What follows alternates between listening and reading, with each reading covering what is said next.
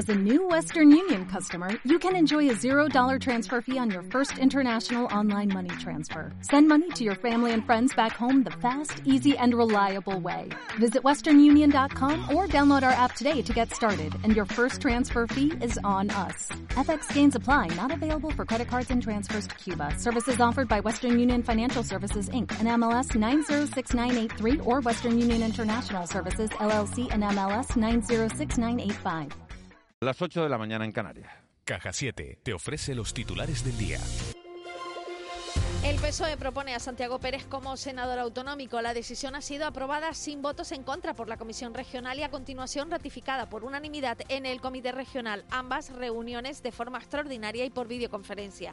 La propuesta de Santiago Pérez era la única que se presentaba tras la renuncia a optar a este cargo por parte del expresidente del Cabildo de Fuerteventura, Blas Acosta. La candidatura de Santiago Pérez a la Cámara Alta deberá ahora ser refrendada por el Parlamento de Canarias en una sesión convocada para hoy y mañana. Ángel Víctor Torres es el secretario general de los socialistas. El comité ha ratificado por unanimidad la propuesta de la Ejecutiva, sin voto en contra por parte de la Ejecutiva, de que Santiago Pérez sea la propuesta que el Partido Socialista elevará al Parlamento este próximo miércoles como senador autonómico. Y creo que las cosas han terminado bien con esa ratificación unánime de la figura de Santiago Pérez para el Senado, en el que estoy seguro hará una gran labor, del mismo modo que lo hará Blas Acosta, que se incorporará al Gobierno de Canarias como viceconsejero de Economía. Ayer mismo el propio Torres anunciaba que Blas Acosta será el nuevo viceconsejero de Economía del Gobierno de Canarias. Por cierto, el recién elegido secretario insular de Coalición Canaria, Francisco Linares, acaba de afirmar que la prioridad de la formación es recuperar el Cabildo de Tenerife. Lo ha anunciado en De la Noche al Día en una entrevista en la que ha defendido que además del Cabildo, la formación aspira a recuperar en 2023 algunos ayuntamientos perdidos. Para ello ha afirmado que los nacionalistas están abiertos a trazar puentes, rectificar, actualizar su proyecto y ofrecer mano tendida a todos los partidos políticos. Linares no ha adelantado si será el candidato en 2023, aunque asegura que es prematuro. Recuperar alcaldía que tuvimos años atrás y por distintas circunstancias, posiblemente por algún error interno incluso, pues se ha ido quedando en el camino y desde luego una prioridad recuperar el gobierno insular. El cabildo para nosotros es una prioridad absoluta. Ya hemos visto lo que ha pasado en estos dos, dos últimos años y yo creo que debe volver otra vez a las manos en las cuales estuvo.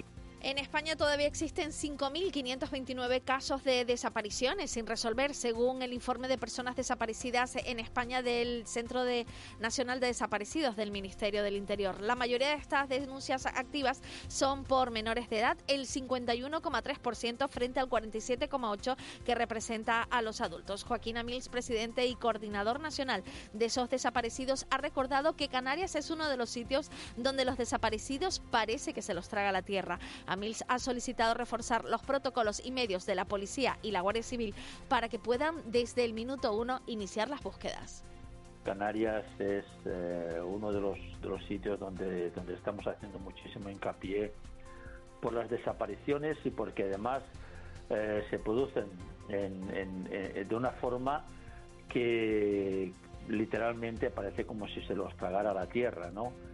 Eh, cuando al estar en, una, en unas islas, eh, bueno, pues todo debería estar mucho más, más controlado y el profesorado está llamado a la huelga por el Sindicato de Educación STEC Intersindical Canaria, que ha anunciado para el próximo día 15 movilizaciones en protesta por el aplazamiento de las oposiciones docentes al 2021. Esta organización solicita a la Consejería el aplazamiento de estas oposiciones previstas para el 19 de junio con el fin de garantizar la seguridad de los participantes. Gerardo Rodríguez es miembro del Secretariado Nacional de STEC Intersindical Canaria.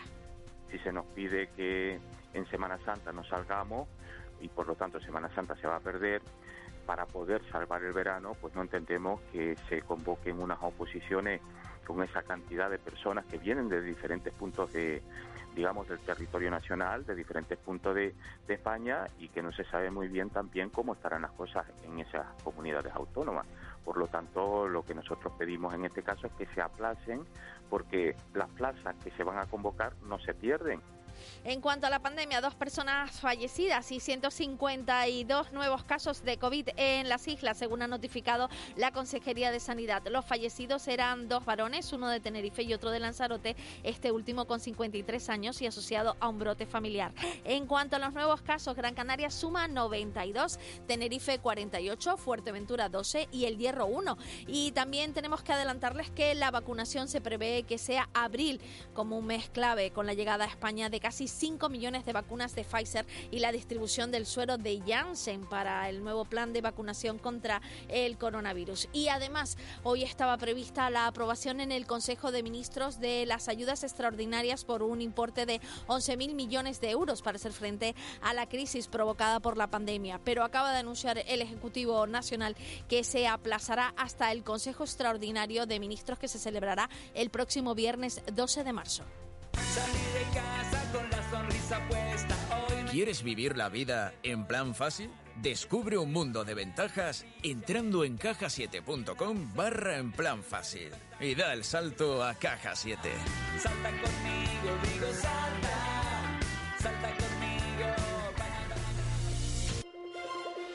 Vamos con el repaso a la prensa. En el periódico El Día, al titular cinco columnas, la crisis vacía 27.000 locales y oficinas de Canarias y la imagen es un clamor por la igualdad. Las mujeres con mascarillas eh, en la calle. En Canarias 7, un 8M con distancia y mascarilla. La imagen es para esa cadena humana en la avenida marítima de Las Palmas de Gran Canaria. En Diario de Avisos, ni la lluvia, ni el frío, ni la pandemia silencian al feminismo y la concentración en la laguna con el 8M Revolución Feminista está cambiando el mundo, rezaban las pancartas. En el periódico La Provincia, la crisis vacía 27.000 locales y oficinas de las islas y la imagen Feminismos Canarios sin fronteras en el 8M de la pandemia, la cadena humana en la avenida marítima de Las Palmas de Gran Canaria. A nivel nacional, las diferencias del gobierno retrasan las ayudas directas, según el periódico El País. Y una mujer con bandera morada es la portada de este periódico. El feminismo cambia marchas masivas por símbolos en el 8 en el periódico El Mundo, los socios de Sánchez votan contra levantar la inmunidad, eh, votan en contra de levantar la inmunidad a Puigdemont. Y la portada, la imagen de portada es la manifestación en Barcelona, mientras que en el ABC el 8M se fractura por el COVID y las polémicas de igualdad. Y la imagen es la de Puigdemont en el Parlamento Europeo. Iglesias maniobra en Europa a favor de Puigdemont, se moviliza en Bruselas para recabar fondos en contra de retirar la inmunidad a los tres europarlamentarios independientes independentistas huidos de la justicia.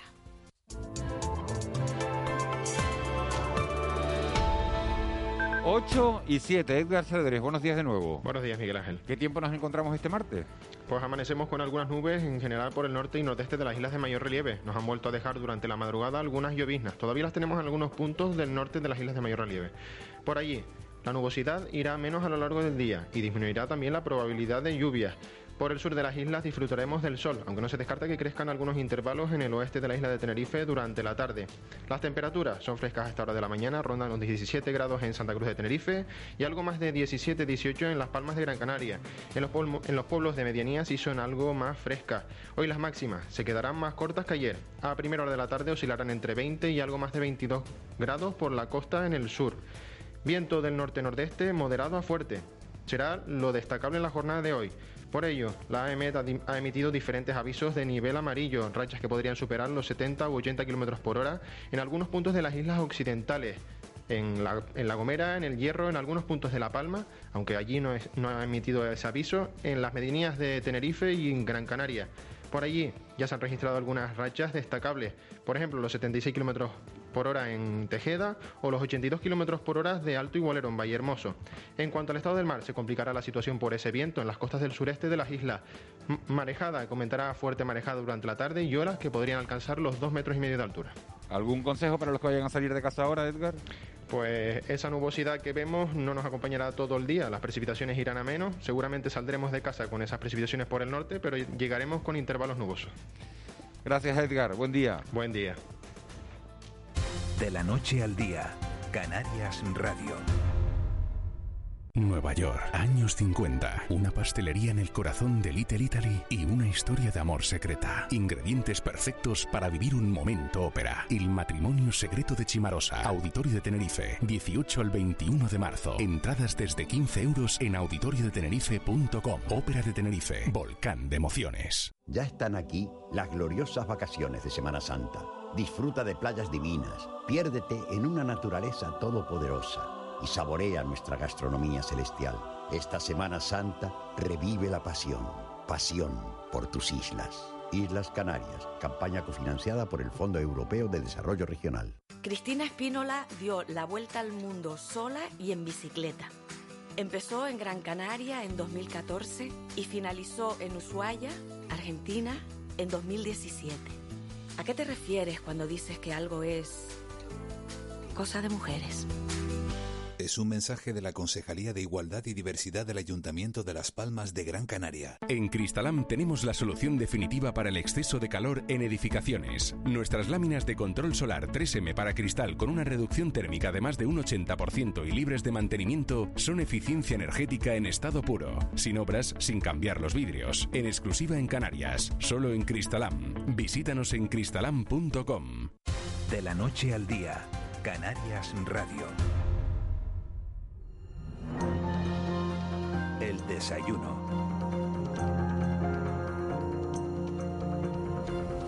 8 y 10 de la mañana, tiempo ya de entrevista en De la Noche al Día y este martes vamos a, a compartir desayuno con Juan José Pérez Esteves, que es el director de la Fundación Irichen, una ONG surgida en Gran Canaria hace más de 30 años y que hace poco más de un mes era galardonada por promover el uso responsable de las nuevas tecnologías. Irichen es una fundación que trata todo tipo de adicciones y que en estas tres décadas ha desarrollado la, la, la función propia de una institución social comprometida con, con, la sociedad y comprometida con las personas. Juan José Pérez, como digo, es, es, el director. Señor Pérez, muy buenos días. Gracias por acompañarnos esta mañana. Muy buenos días, gracias a ustedes. Eh, ¿Qué lleva a un hombre joven como usted a implicarse en un proyecto social de este tipo? Bueno, pues supongo que un poco humildemente lo mismo que llevó a un hombre joven en su momento, hace 31 años, como Jorge Hernández, a implicarse en montar un espacio como, como Irichen, ¿no? En intentar ayudar, atender a barrios, a familias, a personas que sufrían la cara más dura de las diferentes adicciones y sobre todo también la vinculación de estas con, con la pobreza o la exclusión social, ¿no? Y bueno, para mí es un privilegio, la verdad que es una oportunidad profesional y sobre todo personal. Es, es duro el momento que vivimos pero es, es, una oportunidad única y me siento muy afortunado. Señor Pérez, ¿cuál es el, el perfil de, de, la gente que recurre a, a Irichen? La edad media de la gente, ¿van más hombres que mujeres? ¿Qué, qué tipo de personas acuden a Irichen? Es una pregunta compleja porque el perfil es muy complejo, muy diverso, ¿no? Nosotros tenemos diferentes servicios, diferentes programas, entre los cuales vienen pues, perfiles de usuario y de usuaria muy diferentes. Mm, digamos que el perfil más tra tradicional o clásico es masculino, es un hombre de mediana edad, bueno, eh, a partir de 35 años, y muy relacionado con los problemas de alcohol o eh, sobre todo a partir de los años 90 con el consumo de heroína, crack y otras sustancias. Pero eso ha ido cambiando mucho y muy rápido. ¿no? Hoy día tenemos eh, diferentes tipos de, adicción vinculadas a estas adicciones más clásicas, pero también al fenómeno de cómo impacta la, la cocaína, sobre todo vinculada a un tipo de adicción más profesional o más vinculada al ocio. Luego tenemos eh, mucha, mucha, mucha gente joven, mucha gente joven, muchos de ellos menores de edad, que vienen vinculados o iniciándose en un consumo de, cannabis, que luego se relaciona pues con otras, digamos, drogas de diseño o drogas ya de un consumo más, más grave, ¿no? Y después tenemos también un perfil de, de adicción bastante invisibilizado, oculto, que es algo que además debemos intentar llamar la atención, que es un perfil femenino, muy relacionado también con el alcohol, con lo que son las benzodiazepinas, ansiolíticos, los, los antidepresivos, y que tiene mucho que ver con, todas aquellas situaciones que provocan el que una mujer de cierta edad y a veces, a veces también joven, pues pueda sufrir un proceso que, que retroalimenta, reproduce o complica un proceso de adicción. ¿no? Yo estoy hablando de violencia de género, de la desigualdad laboral, de la falta de oportunidades, de otros tipos de violencia, como la violencia sexual o familiar, de la sobrecarga de cuidados, de familias monoparentales. Y ahí hay un problema de adicción severo que está en buena medida invisibilizado, donde además la mujer le cuesta mucho más pedir ayuda porque está sometida a unos juicios por parte de la sociedad mucho más complicados. Y eh, esto es algo de lo cual creo que debemos hablar y tratar, ¿no? Y por otro lado está todo lo que tiene que ver con adicción conductual o comportamental, ¿no? Tecnoadicciones, juego patológico, etcétera, etcétera. Ha hecho usted un, resumen muy, muy amplio, ha tocado un montón de, de, de materias. Eh, supongo que, que las adicciones, eh, señor Pérez, van un poco por la edad, ¿no? Eh, es decir, hay, hay un tipo de, eh, de patologías o de adicciones más propias de jóvenes entre 18 y 25 años. ¿Se puede segmentar de esa manera?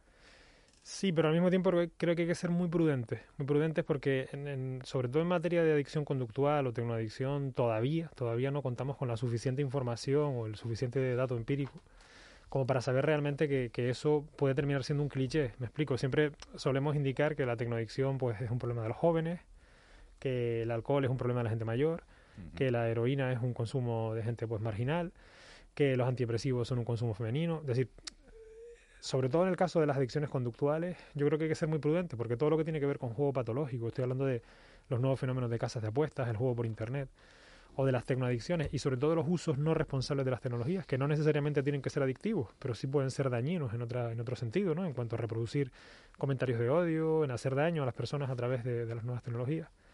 Pues en todo esto, mm, aunque es verdad que lo hemos empezado a ver en la juventud, porque son aquellas personas que de forma nativa han convivido con las tecnologías, esto yo creo que desgraciadamente coge a, buena parte de la sociedad, ¿no? Y, no tenemos sino que ver cualquier diario canario y meternos en los comentarios sobre cualquier noticia y empezar a ver un poco lo que ahí se mueve, ¿no? Y, yo no creo que eso sea solo un público joven. Entonces, en esto debemos investigar más, tratar más, trabajar más y combatir, eh, como digo, la- la- la- los diferentes tipos de adicción que se dan en materia conductual, entendiendo que es un fenómeno tan complejo que no afecta solo a las personas jóvenes. Vamos a ir por partes. La adicción a las drogas. Eh, ¿Hay más adicción a las drogas ahora mismo que, que la que había hace 10 años? ¿O hay menos? Mm, a ver, ¿Se puede, ¿Se puede hacer esa pregunta así de esa manera tan global? Yo creo que no, yo creo que no, que, que- o por lo menos a mí me gusta ser muy prudente porque eh, creo mucho en el método científico y creo que esas preguntas hay que desmenuzarlas bien, ¿no? Entenderlas. Claro, hablamos de forma proporcional, pero es que la- la- las drogas en general son un fenómeno muy amplio, un espectro muy complicado. Hay diferentes niveles de, adicción, hay sustancias muy diferentes, provocan o generan situaciones también muy diferentes. Algunas de esas sustancias se retroalimentan entre sí o se mezclan. Tienen muchísimo que ver, y no podemos olvidarlos, con la situación socioeconómica de cada persona. Es decir, eh, es cierto que, cualquiera estamos en disposición de poder sufrir una adicción, pero no es lo mismo si la sufre una persona que cuenta con recursos familiares, económicos, educativos o terapéuticos a los cuales puede acceder, que si la sufre un joven o una joven pues de un barrio humilde, de una familia desestructurada, que no cuenta con esos recursos a ningún nivel, ni económicos, ni educativos, ni de apoyo o de conocimientos, ¿no? Entonces ahí la, la brecha social que se genera o que se amplifica en las adicciones tiene mucho que ver con la pobreza y la exclusión social. Entonces hay, hay más hoy que hace 10 años, depende. La, respuesta correcta, yo siempre suelo decir al alumnado, es depende, ¿no? Como en las dos escuelas.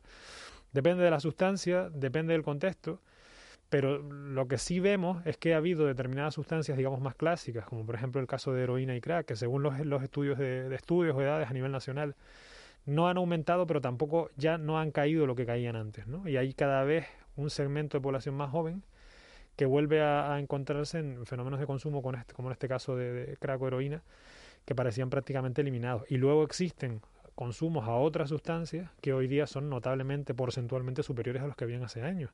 Y ahí, ahí va de todo, desde el propio tabaco hasta sobre todo pues, lo que es la cocaína, el cannabis, el alcohol entre personas jóvenes, eh, incluso muchas veces las sustancias vinculadas a drogas deportivas, ¿no? O que, que tienen que ver con los gimnasios, con el culto del cuerpo. Pero sorprende, por ejemplo, adicción al tabaco, ¿hay más ahora que hace unos años? Mm, No, en realidad la adicción al tabaco, el tabaquismo eh, en sí mismo, seguramente con, con las propias campañas que se hicieron en su día y con, con- en general con los, los cambios legales, eh, sí que ha habido una cierta, un- una cierta Disminución, ¿no? disminución o sobre todo una conciencia en el público joven de lo que implica el tabaco a largo plazo, cosa que a lo mejor hace 20, 25 años pues existía menos, porque la inversión en campañas o la potencia de esas campañas no era la que es la de hoy día, ¿no? Pero podemos ver, sin embargo, como eh, estoy hablando, intentando retrotraerme más o menos a los años 90, entre, entre el año 90 y 95, ¿no? Hay un fenómeno muy vinculado a- al consumo de sustancias que, que se parece de las enfermedades de transmisión sexual. En aquel momento era el momento, el apogeo, digamos, de la heroína y de la enfermedad de- de- del VIH, ¿no? El SIDA. ¿Qué pasa? Que ahí nosotros socialmente ya teníamos una especie de campaña de sensibilización colectiva que era el miedo que sentíamos por, por, por ver lo que estaba pasando. ¿no? Nos criamos un poco con ese miedo. Porque veíamos los efectos tan negativos, perniciosos que tenían sobre gente a nuestro alrededor, en nuestros barrios. Cuando, en la medida en la que la heroína se fue aparcando, que nunca desapareció y nunca dejó de afectar a muchísimas familias, eso es importante decirlo también, o que el VIH y el SIDA pues, empezó a ser una enfermedad crónica en los países ricos, como en este caso en España, y se fueron ocultando, fueron problemas que se fueron quitando de la vista general, ¿no? ¿Y qué ocurrió? Que las campañas de sensibilización que hacía el ministerio, que se hacían a nivel nacional, el trabajo en los colegios, en institutos, porcentualmente cayó, cayó notablemente.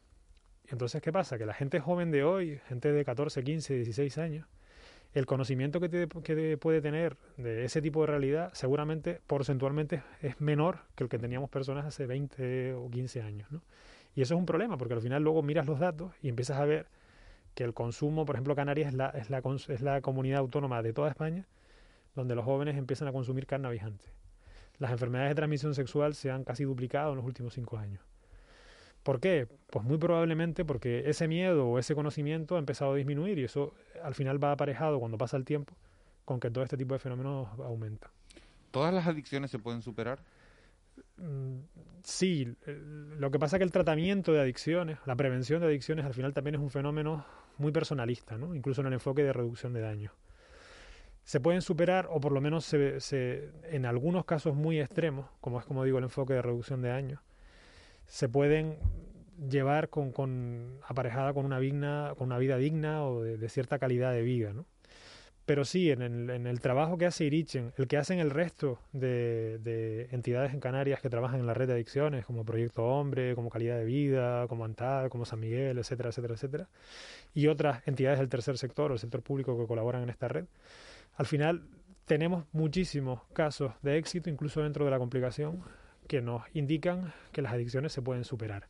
Pero necesitan un trabajo multidisciplinar, continuado, donde el, el sector público ayude para que las personas que además no solo tienen el problema de adicción, sino suelen tener aparejados problemas de vivienda, de trabajo, de violencia en casa, de, de problemas de salud mental, pues problemas eh, en la infancia bastante complicados. Es decir, todo eso tenemos que trabajarlo de manera integral, porque si no al final estamos poniendo un parche en uno de los problemas que retroalimentan a los demás.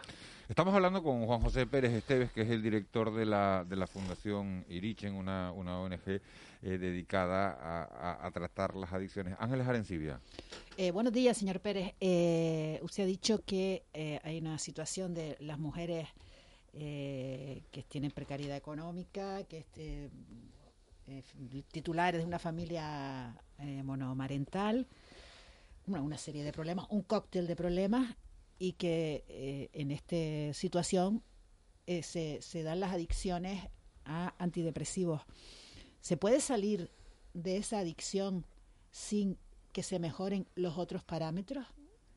Yo creo que es complicado, porque volvemos a lo mismo. Es decir, si, tú solo trabajas ahí en el problema de la adicción, que debes hacerlo, y hay, hay un mecanismo terapéutico a diferentes niveles que, que sabemos que además funciona y que ha evolucionado muchísimo metodológicamente, pero si solo trabajamos en esa lista y las demás siguen ahí, cuando una persona supera el proceso de adicción que puede tener a cualquier sustancia o, a una determinada conducta, si no ha conseguido cambiar, paliar, mejorar aquellos otros aspectos que se relacionan con esa, con esa adicción, eh, a la larga es mucho más probable que vuelva a recaer. El riesgo de recaída siempre existe en una persona que ha sufrido una adicción, siempre. Es algo que va a llevar toda su vida al lado y a lo que tendrá que enfrentarse prácticamente toda su vida.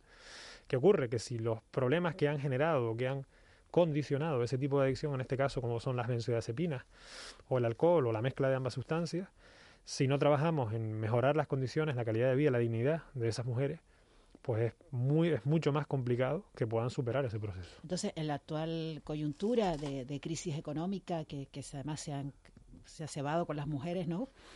Eh, porque parten de una situación peor, eh, ¿podemos temer un aumento de este tipo de adicciones entre las mujeres? Muy probablemente, pero además insisto que es un fenómeno que ya existía, que estaba invisibilizado, del cual hablábamos poco, del cual teníamos poca información, del cual además no podemos solo, no es responsabilizar, ah, bueno, pues es que van al médico y le mandan, no, claro, el, médico interviene como puede, ¿no? Muchas veces, porque también seguramente otro de los problemas que genera esto es la sobrecarga de los servicios públicos de salud. Entonces, claro, eh, yo creo que es una realidad que ya estaba ahí, ya era un problema grave y que ahora, desgraciadamente, está creciendo y va a crecer más. En la medida en la que exista una crisis económica, sabemos que va a afectar primero y más a las mujeres. Y eso, evidentemente, al final se relaciona con las propias adicciones que esas personas puedan sufrir. E insisto, tiene muchísimo que ver con las condiciones socioeconómicas de las personas y en este caso de las mujeres.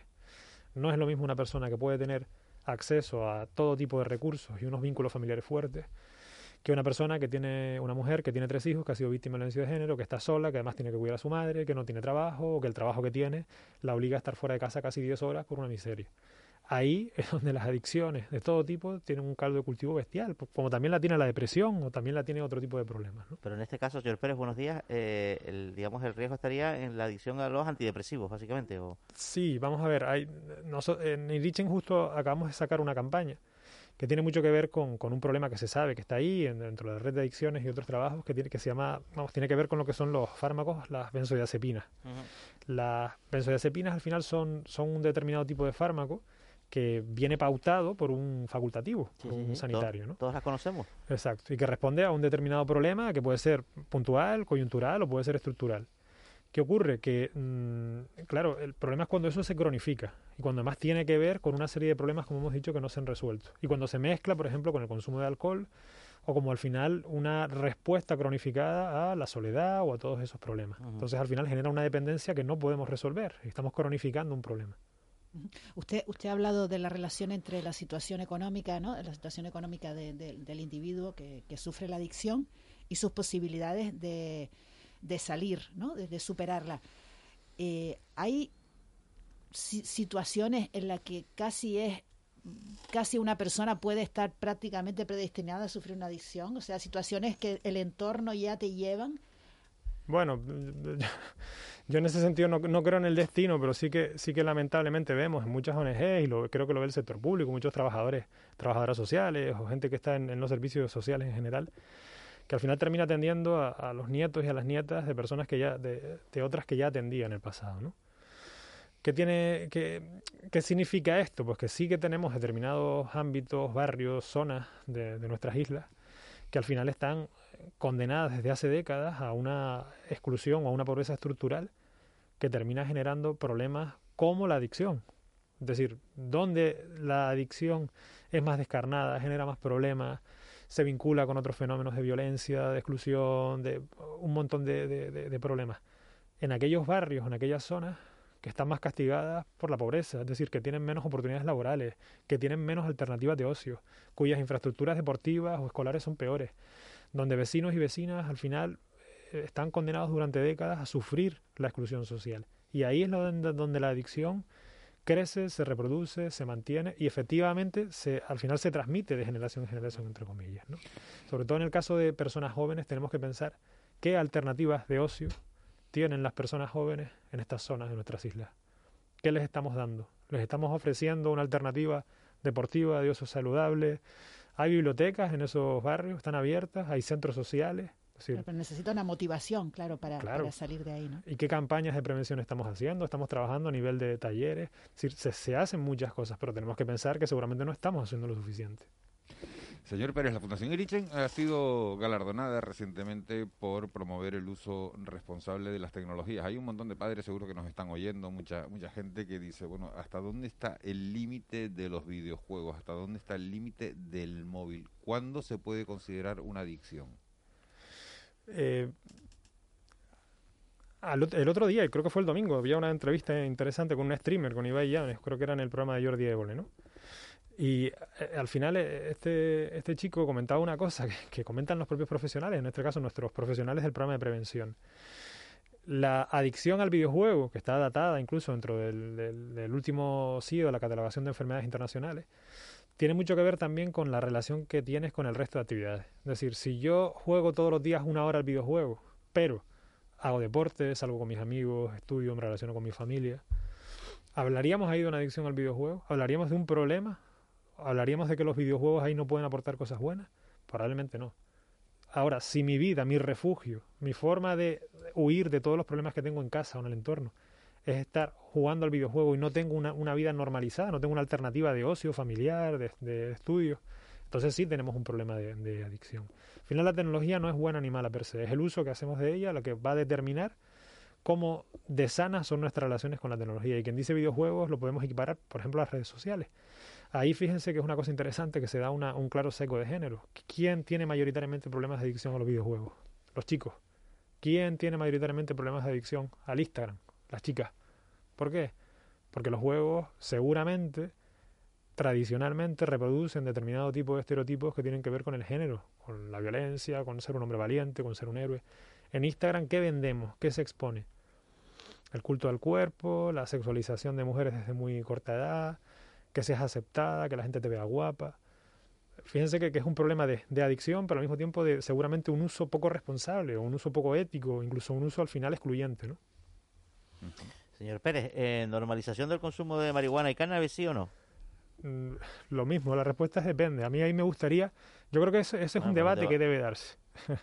es un debate que debe darse, pero es un debate en el cual hay que poner a todo el mundo. Yo en la Fundación Richen lo veo todos los días, a muchos chicos y chicas con un problema grave, familiarmente, a familias pasándolo mal, porque el cannabis al final tiene un montón de contraindicaciones que sabemos que son muy dañinas y sabemos que además daña especialmente a jóvenes y a familias de zonas desestructuradas. Es un problema que está ahí desde hace décadas.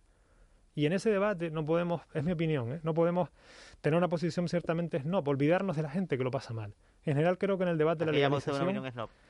No, que hay mucha gente que, que, que, claro, para mí es muy fácil decir, oye, yo tengo toda la información, tengo recursos económicos, tengo derecho a hacer esto, ¿por qué me lo prohíben? Yo puedo entender ese, ese punto de vista. Pero, claro, nos estamos olvidando de miles de familias que no tienen esas opciones ni esas condiciones, ¿no? Entonces, yo creo que ese debate puede darse. Creo que es un debate complicado, complejo, ¿eh? que no, no, no debe darse desde lo simple, ni, ni en un sentido ni en otro. Ni es sí, ni es no y punto.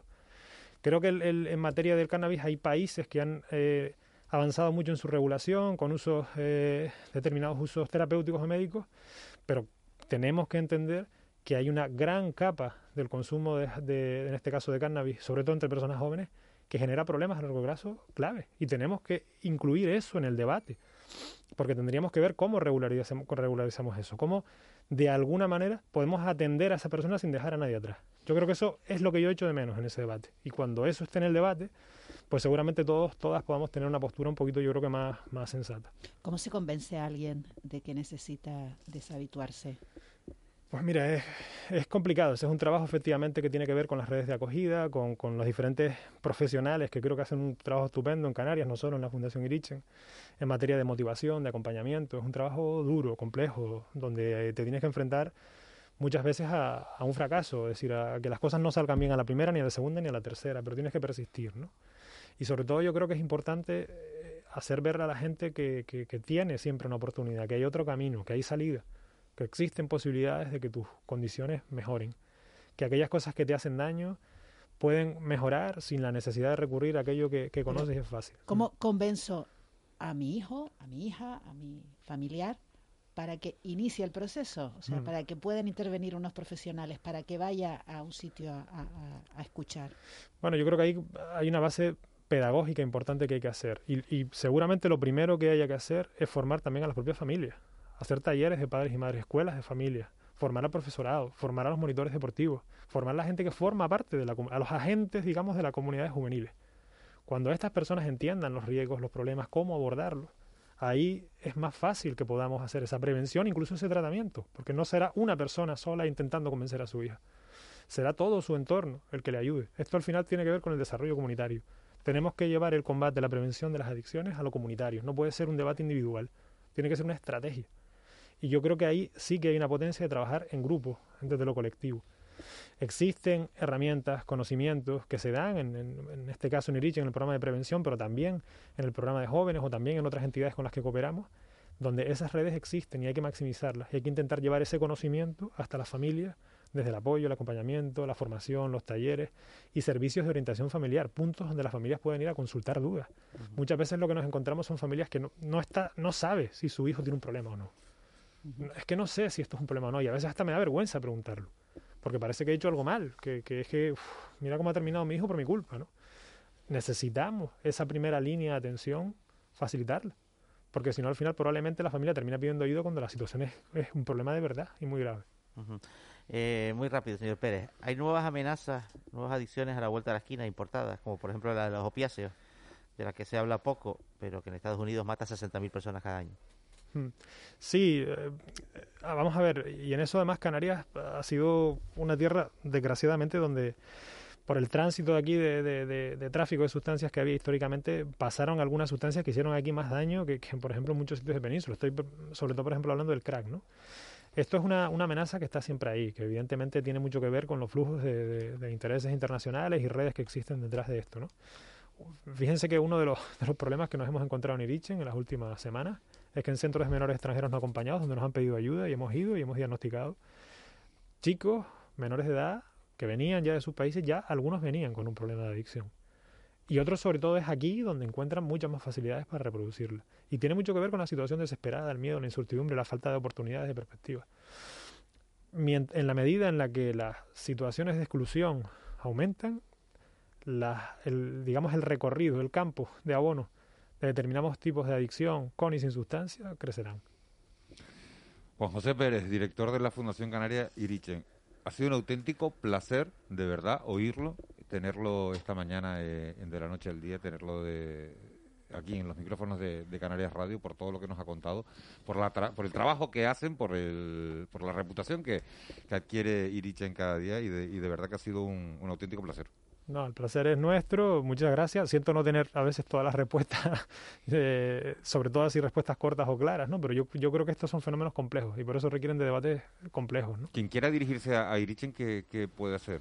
Tanto Erichen como cualquiera de las otras entidades que hemos citado en la red de adicciones en Canarias, en, en nuestras páginas web pueden encontrar los diferentes canales que hay a través del teléfono, de WhatsApp, de correo, para solicitar información, cita o consultar cualquier duda, sin, con total garantía de confidencialidad, lo, lo puede hacer de forma inmediata. Juan José Pérez, eh, muchísimas gracias por haber estado con nosotros. Buen día. Muchas gracias a ustedes. De la noche al día, Canarias Radio. Aunque nos sintamos solas, no lo estamos. Somos diversas y estamos haciendo historia. Pero aún queda camino. Nos toca seguir soñando y avanzando juntas. 8 de marzo, Día Internacional de las Mujeres. Más juntas que nunca.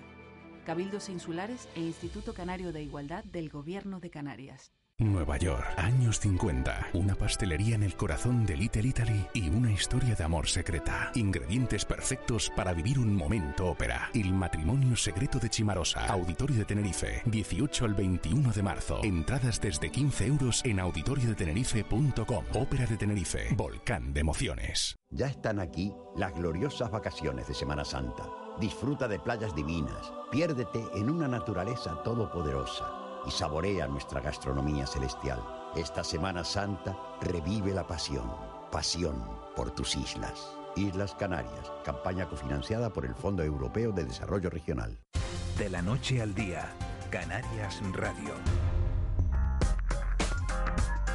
8 y 37, Raúl García, buenos días. Miguel Ángel, muy buenos días. ¿Ya viniste de La Gomera? ¿Ya volviste? Ya llegué, ya estoy por aquí, por Tierra Santa. ¿Qué te, has, qué te has encontrado en La Gomera? Me he encontrado microclimas todo el rato, me coincidió de, de ver llover, de coger mucho sol, de, de- de disfrutar del viento, o sea, un poco de todo y en, y en- y en cuatro peñascos, que es lo que, que es, lo que es, ¿no? Bueno? ¿qué, qué nos vas a contar hoy? Bueno, buenos días, Miguel Ángel. Buenos días, abuelo. Ha dicho que viene mañana, ¿no? no.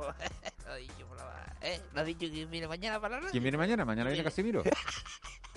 ¿Sí? ¿Mañana la Casimiro? música, Miguel Ángel. Dile al muchacho que tira ahí que ponga la... En la vine... ¡Dos! Don Casimiro Curvelo. El hombre. El abuelo tiene algo que contarte, Miguel. Sí. Abuelo, cuénteme. ¿Tú le tienes miedo al coronavirus, Miguel Ángel? ¿Yo tengo el coronavirus? No, no. No, si le tienes miedo al Que coronavirus. si le tengo miedo. No, le tengo respeto. Respeto. Miedo no. A lo mejor con lo que te voy a contar ahora... Abuelo, eso a lo mejor no es bueno contarlo. No, es que la información, ¿verdad? Mira, tú te lo explicaron. La información hay que contarla. ¿O no? ¿O no vamos a guardar la información nosotros? ¿Sí o no? ¿Eh? Está Bernardo ahí. Bernardo, ¿la información se cuenta o no se cuenta? ¿Qué Bernardo? No va a responder. Vale. Tengo una cosa que contarte, Miguel. Ah, Bernardo, ¿sí está? ¿Sí está? Claro, Bernardo está Ah, ahí, ¿o no? Bernardo, Bernardo Sagastume, buenos días. Ah, buenos días. Ah, Claro, que no, que no sabía, y está Paco Martín también, claro, Ah, yo claro, pero, Bernardo. Mala educación no saludar, Bernardo. Yo ya.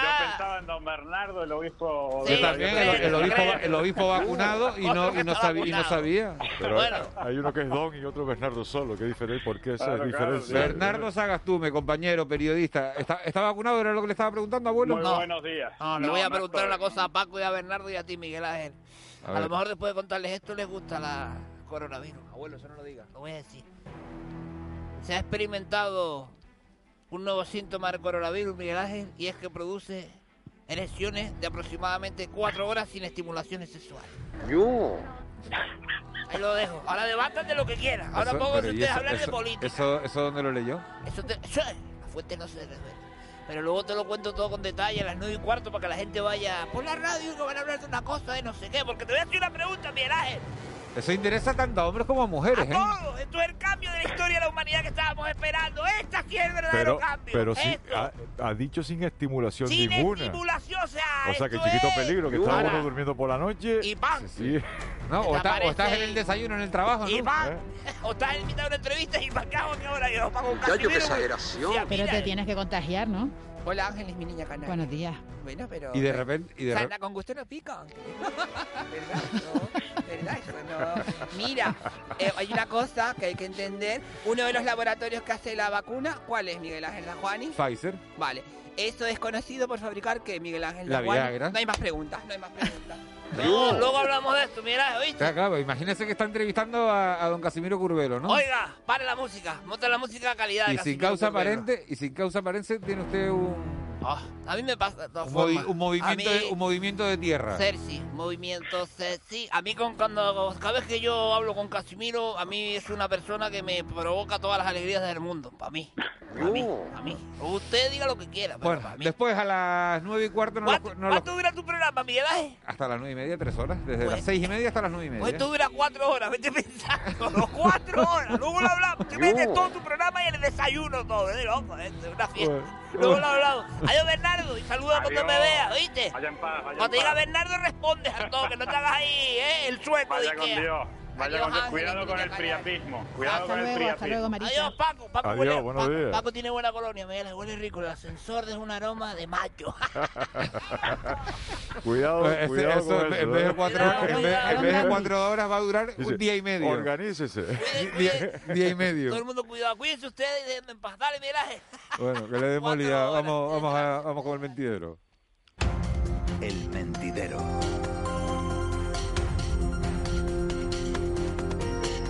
Ocho y 41, tiempo de, de, de tertulia. Me ha salido hasta, hasta un gallo, me ha salido hasta edad. Qué fuerte, ¿no? No, lo que pasa es que venías de la risa. Venía de la risa, sí, sí, me- sí. Bueno, no sé.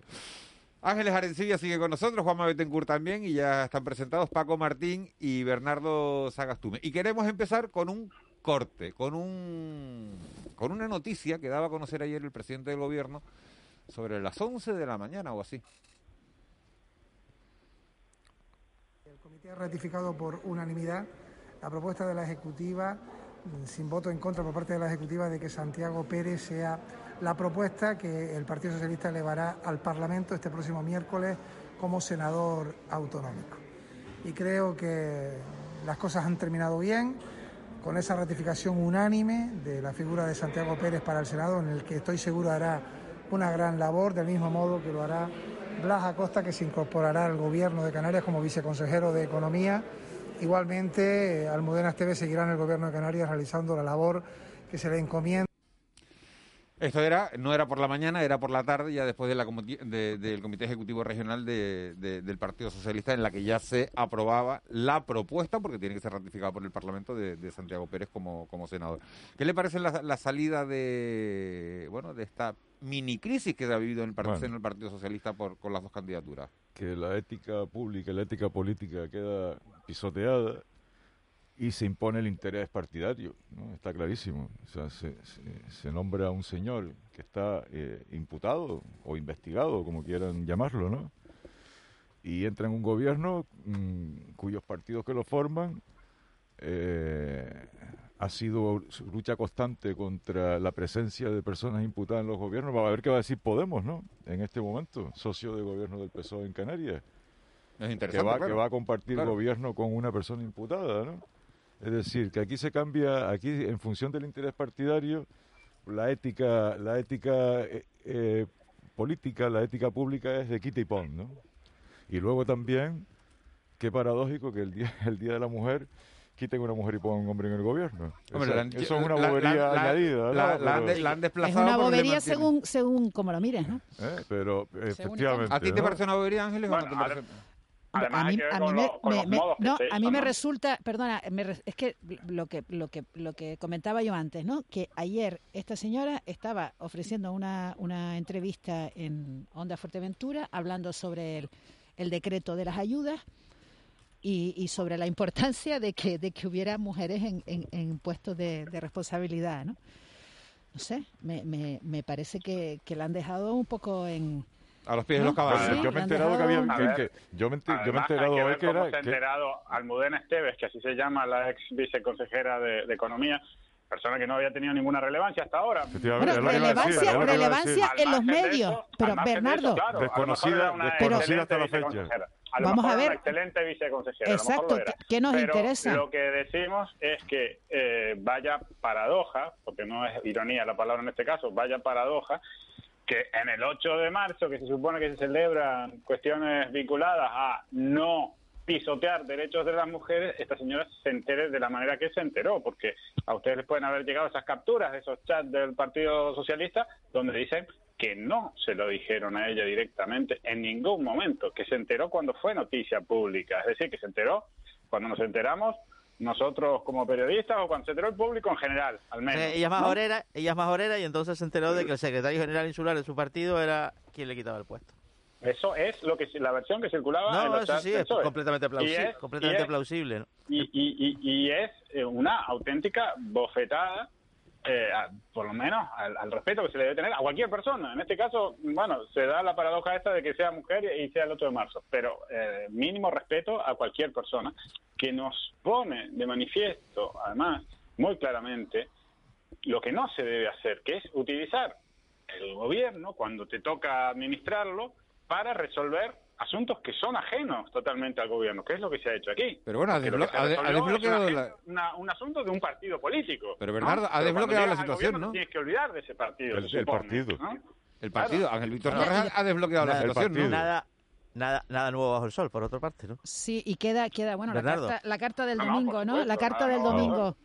La carta del domingo, las, llamativo. frases que se quedan quedan Eso ahí, es- ¿no? Acoso y descrédito por parte de Y algunos falta de apoyo, dirigentes. y que sentía falta de apoyo. Al final- Era, era una carta dura, ¿eh? Claro, Angelito al Torres día se deja- siguiente, Angelito Torres se deja unos cuantos pelos en la gatera eh, con esta decisión que le sí sí que le afecta a él o sea le, le condiciona a él y, y le proporciona un salvavidas a Blas Acosta cualquier que ya veremos a sí perdón cuánto, cuánto tiempo dura no porque es verdad que técnicamente hoy según los estatutos del PSOE eh, Blas Acosta no está en una situación técnica de petición de dimisión pero lo puede estar en muy poco tiempo Cuando se abra juicio oral, claro. Exactamente. cuan- eh, a partir de que se le notifica la apertura del juicio oral es cuando tendría que... eh, Que está solicitada su- por la Claro, que, quedar suspendido, de que pedir la baja voluntaria como militante y renunciar al cargo público. Y si no, sería destituido, claro. Es que Juanma dice, estoy de acuerdo contigo. Pero entonces esto es, una, nuevo- esto es una viceconsejería, Paco, para, para 15 días, para un mes, para mes y medio. Bueno, No puede serlo. No Yo, se yo desconocía, yo desconocía la existencia de la señora viceconsejera. No sé si ha hecho una buena gestión, mala, regular, eh, inexistente. Todos Lo nos preguntamos ayer si la plaza estaba vacante. Efectivamente, porque no sabíamos de su existencia ni de su acción gubernamental. Bueno, todos o casi todos. Yo por lo Bueno, menos yo yo lo pregunté. tampoco, yo me no, lo pregunté. Yo lo reconozco. que Pero eso, pero vamos a ver, el hecho de que, que de que no haya hombre. sido una Sí, sí, persona. sí, no tiene pero que mira, no tiene nada que ver el, ver, el los que más sexo en esto. aparecen no, necesariamente son los que mejor hacen, ¿no? Exacto, Eh, exacto. Claro. Y hay, hay, hay políticos que son unos artistas de cara a la opinión pública, son muy buenos oradores, son muy rápidos en las entrevistas, son, son estupendos para lo que no, para lo que nosotros, en, en el sector en el que nosotros trabajamos, y a lo mejor no son tan buenos en la gestión. Quiero decir que no siempre Hombre, una cosa va pareja de la la otra. Y el hecho de que correcto, esta señora no haya sido, no haya sido, Puede haber hecho no un se haya prodigado, pero es que a lo mejor no, la, pro- no se ha prodigado, El- porque bueno, porque la estrategia de esa consejería era que, que, que brillara la consejera, a lo mejor. Eh, Que, que, eh, que eso no, Bueno, no quita, o sea, este el hecho caso de que no la conociéramos, el hecho de que no la conociéramos no Sí, quita, ¿no?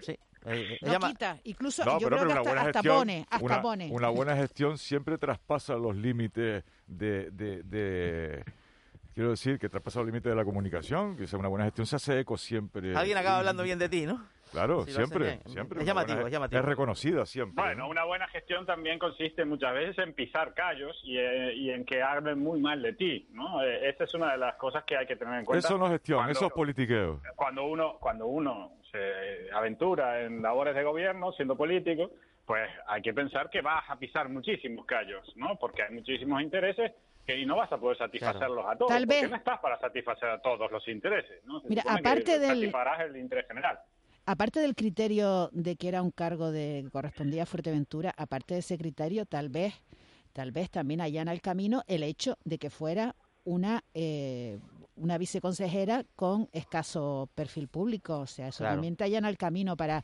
eh, cambiar una persona por la otra, Sí, ¿no? pero Porque no sorprende. está- Perdón, perdón, Ángel. Sí, sí, no, era eso nada más. O sea, que sorprende que ese discurso de que vamos a regenerar la política, la vamos a cambiar, vamos a acabar con esos hábitos y resulta que son fieles reproductores de, de, de nada nuevo bajo el sol, como bien decía Juanma antes. Es decir, el comportamiento es, eh, es el mismo que el que ellos criticaban. Ellos llegaron con la bandera esta de, de- de limpiar, de que todo cambiara.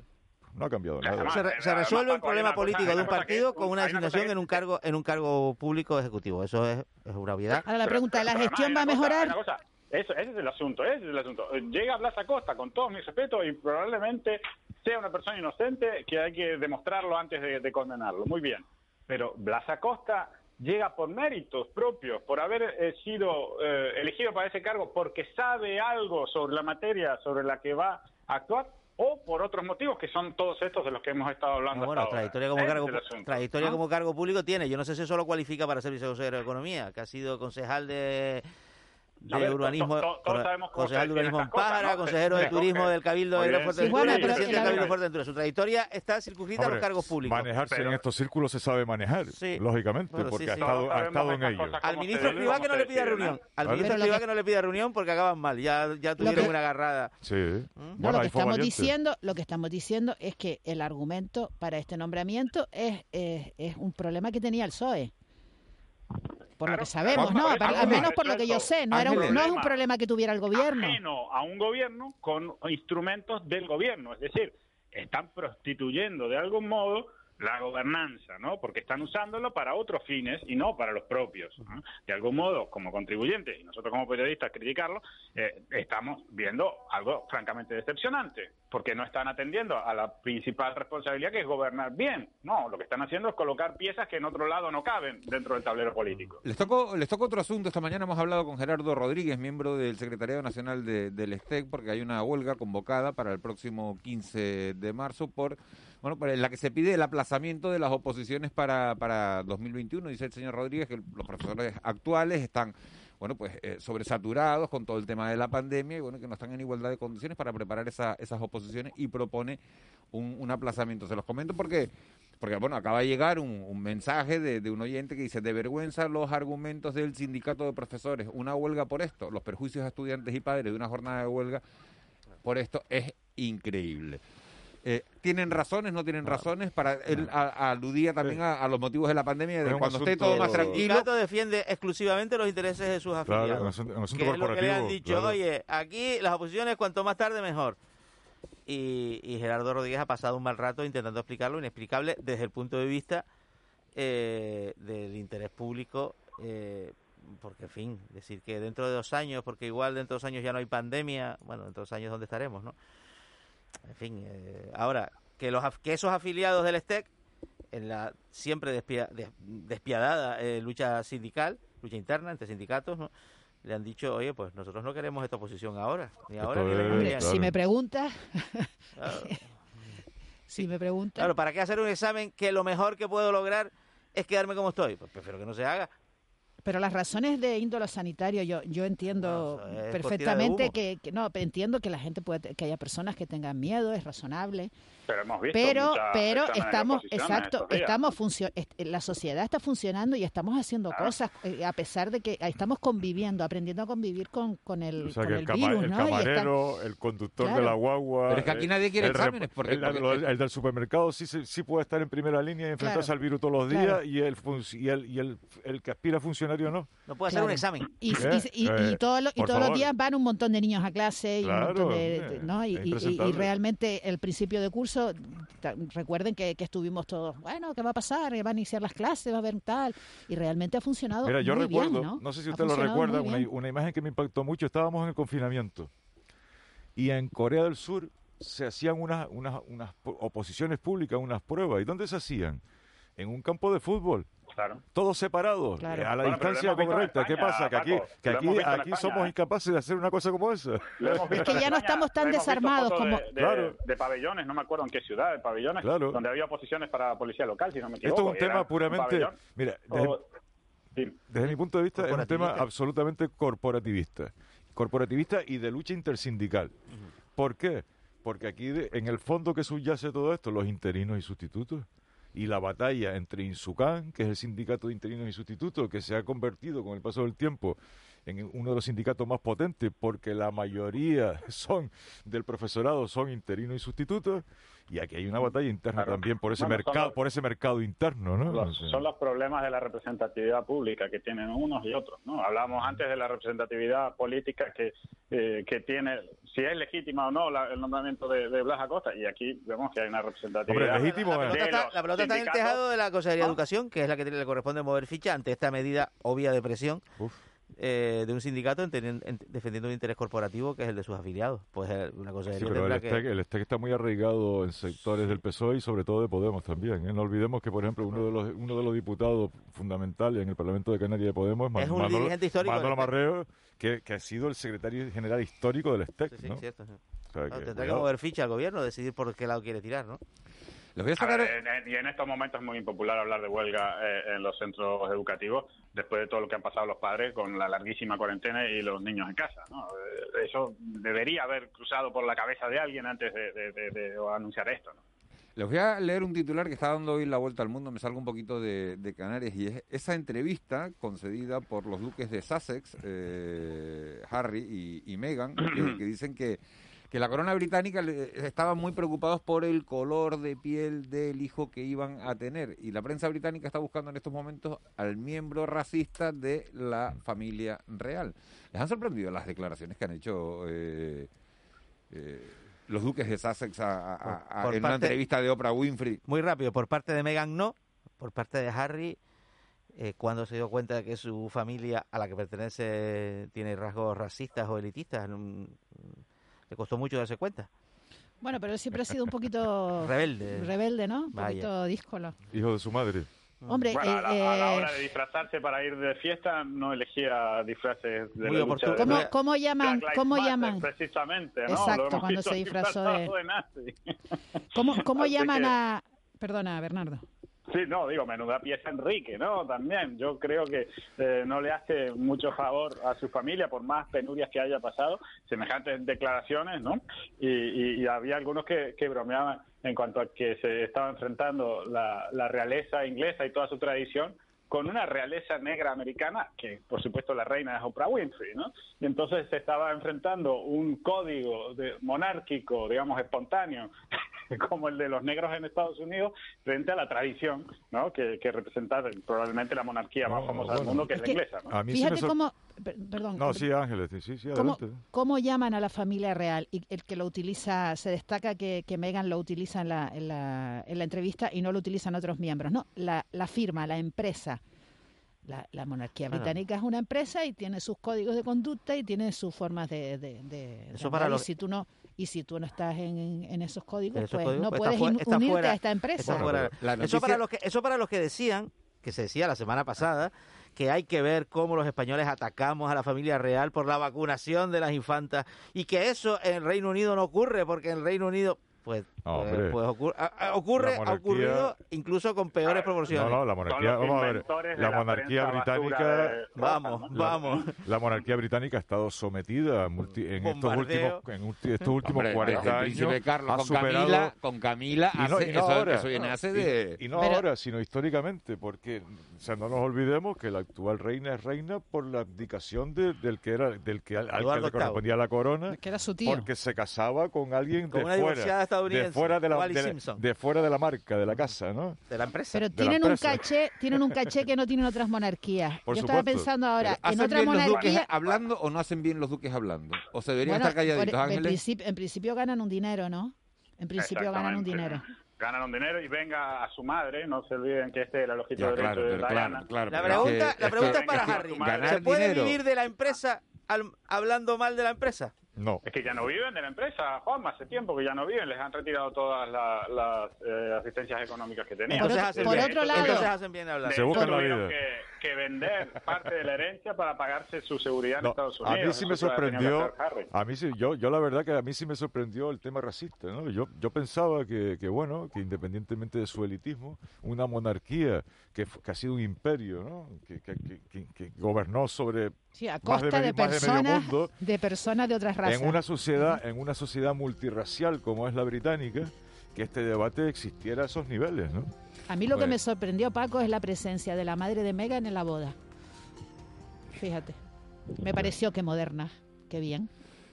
Pero es americana, ¿no? Sí, sí. Bueno, Claro. la madre y, a- y al padre le dijeron que no La agencia. F dice que la prensa británica busca al miembro de la familia real racista y descarta a la reina Isabel II y descarta a su marido, el duque de Edimburgo. Así No, bueno, que- fue la única figura rescatada por, por Enrique, ¿no? sí, la, sí, la sí. de la abuela. Sí, Pues sí, mi y abuela no O sea que habrá que, habrá que, Pues ahí para habrá, abajo.